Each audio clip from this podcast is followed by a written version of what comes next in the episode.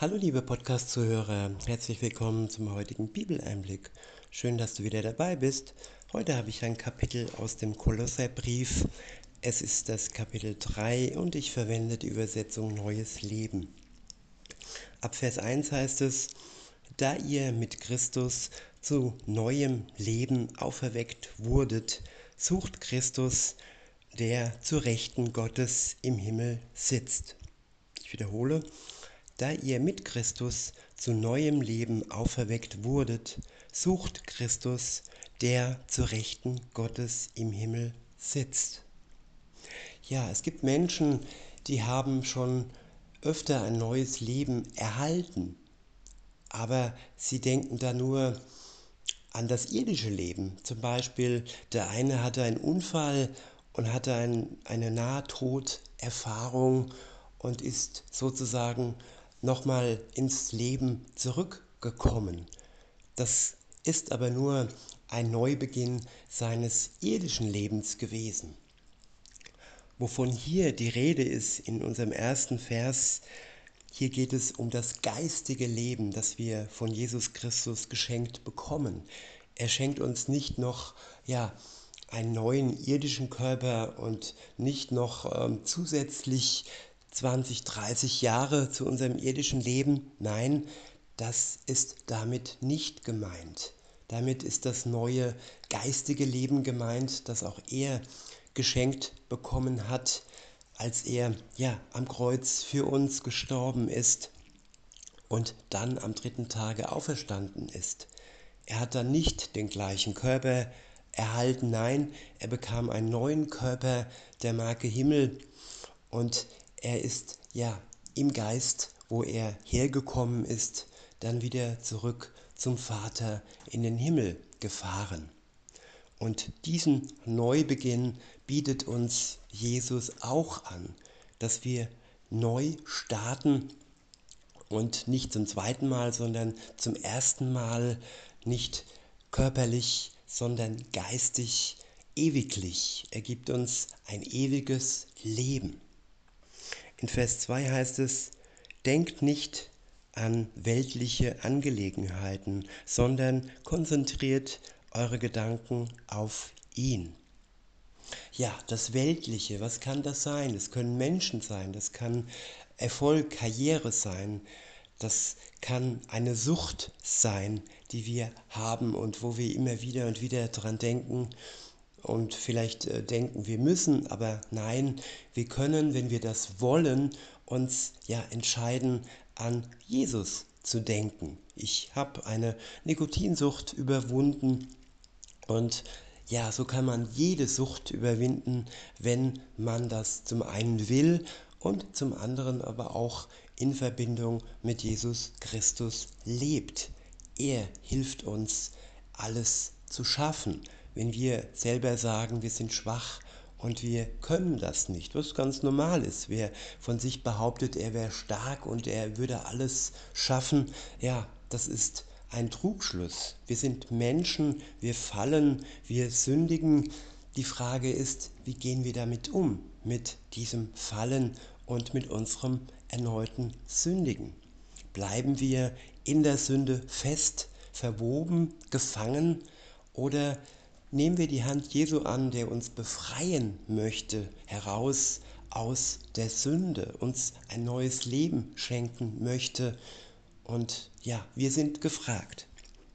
In Vers 3 heißt es, denn ihr seid gestorben, als Christus starb, und euer wahres Leben ist mit Christus in Gott verborgen. Ich wiederhole, denn ihr seid gestorben, als Christus starb.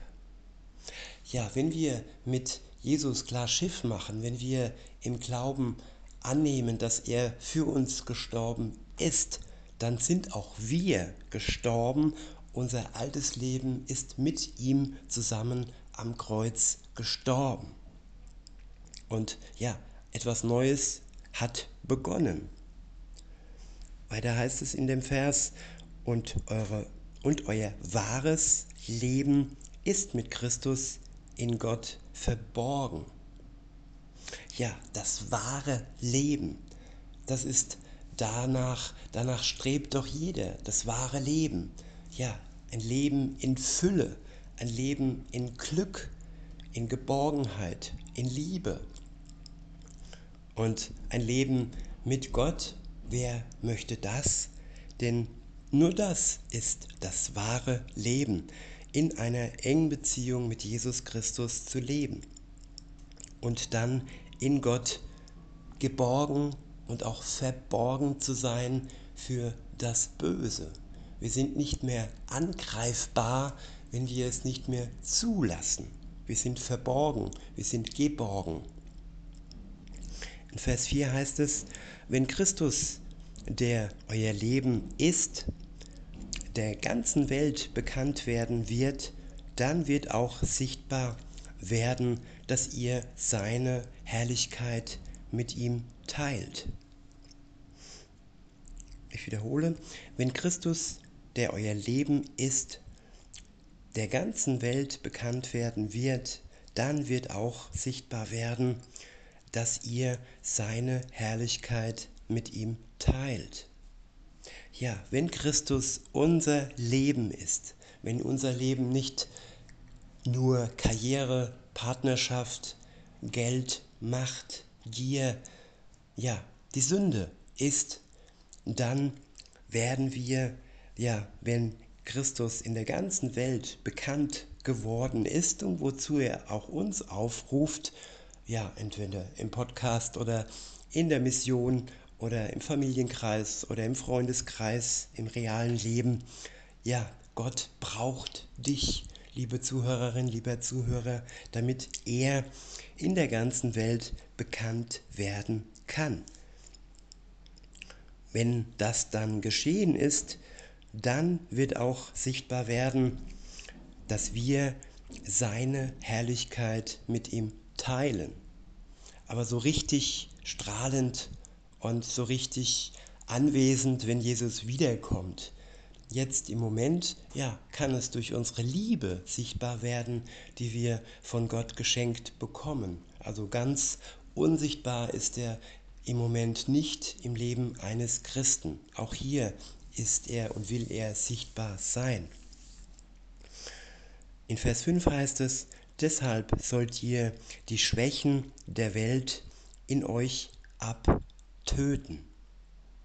Haltet euch fern von Unzucht, Unreinheit, Zügellosigkeit und falschen Leidenschaften. Seid nicht geldgierig, denn das ist Götzendienst. Wer so lebt, den wird Gottes schrecklicher Zorn treffen. Ja, wer so lebt, der ist gefesselt von der Sünde, der klammert sich an die Sünde und für den ist die Sünde ein Bestandteil seines Lebens. Der macht sich auch gar nicht groß Gedanken, wenn er ja unzüchtig ist, wenn er Unzucht betreibt, wenn er unrein ist, wenn er zügellosig ist, wenn er ja falschen Leidenschaften nachjagt, wenn er geldgierig ist, ja.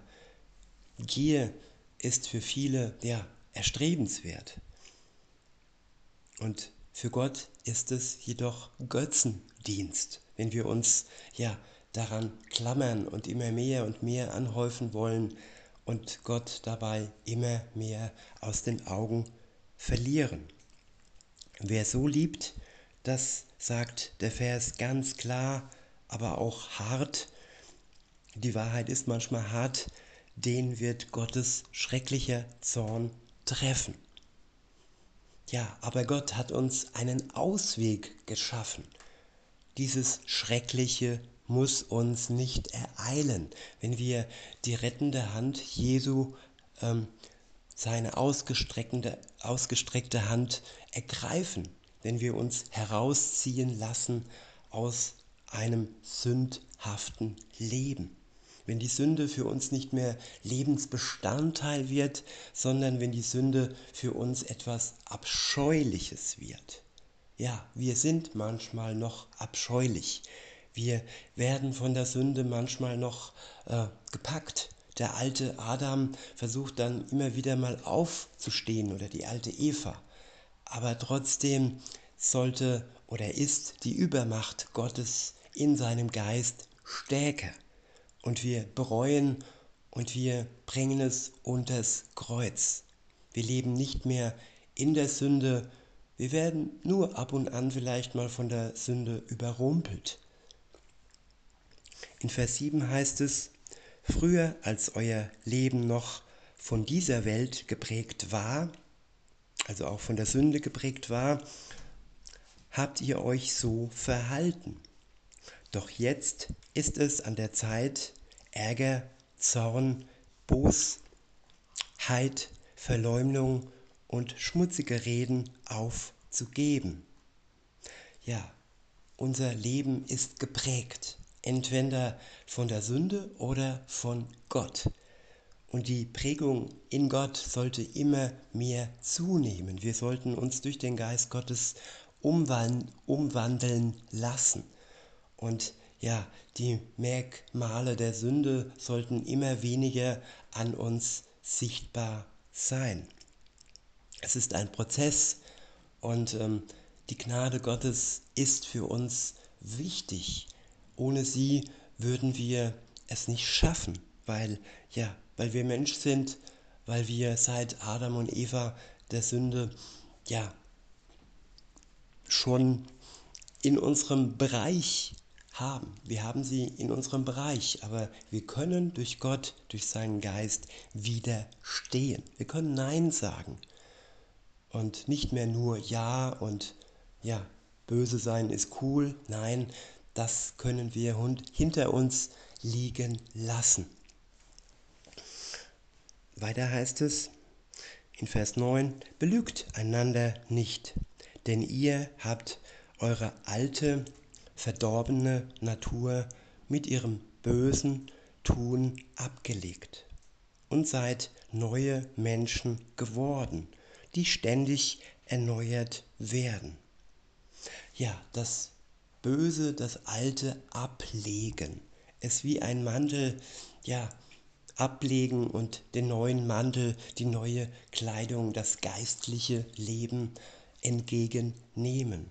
Auch in der Taufe wird das sichtbar, wenn wir untertauchen, dann taucht unser altes Leben unter. Es wird sozusagen ersäuft und äh, wir sind nur kurz unter Wasser, aber dieses Symbol des Ertrinkens, des Tötens, des Altens und dann das Wiederauftauchen, was bedeutet, dass wir als neuer Mensch im geistigen Leben wieder auftauchen und ein neues Leben führen mit Gott in einer engen Verbindung und Beziehung mit ihm.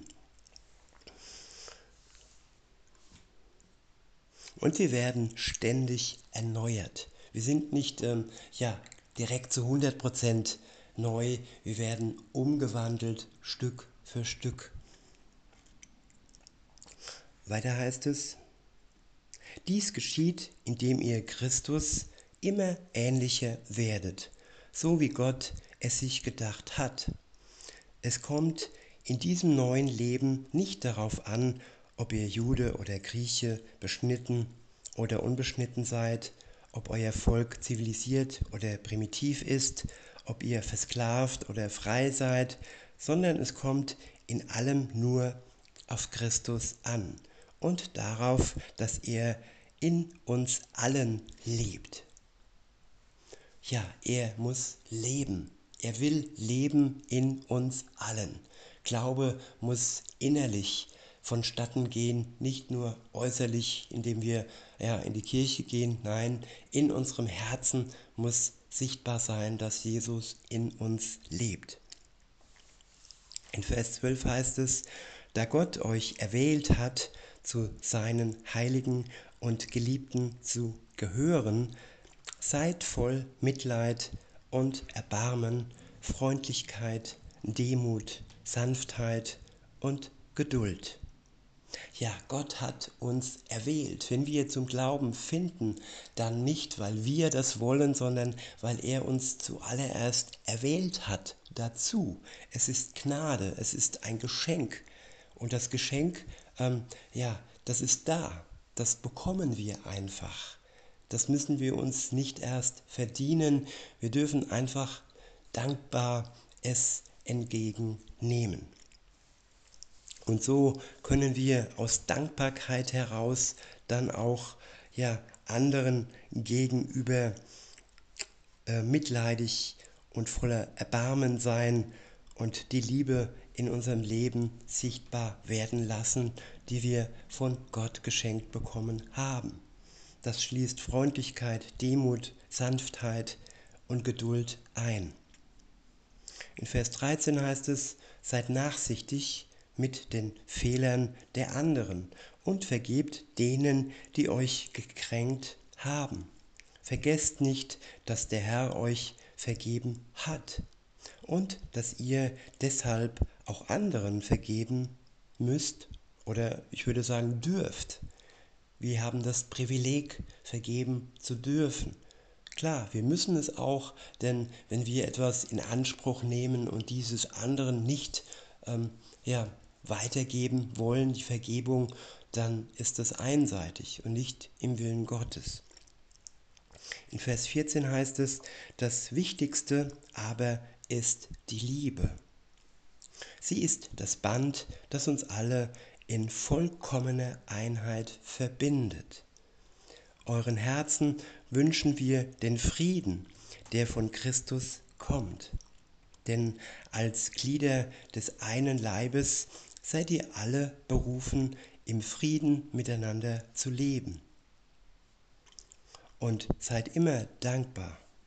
Gebt den Worten von Christus viel Raum in euren Herzen. Gebraucht seine Worte weise und einander, um einander zu lehren und zu ermahnen.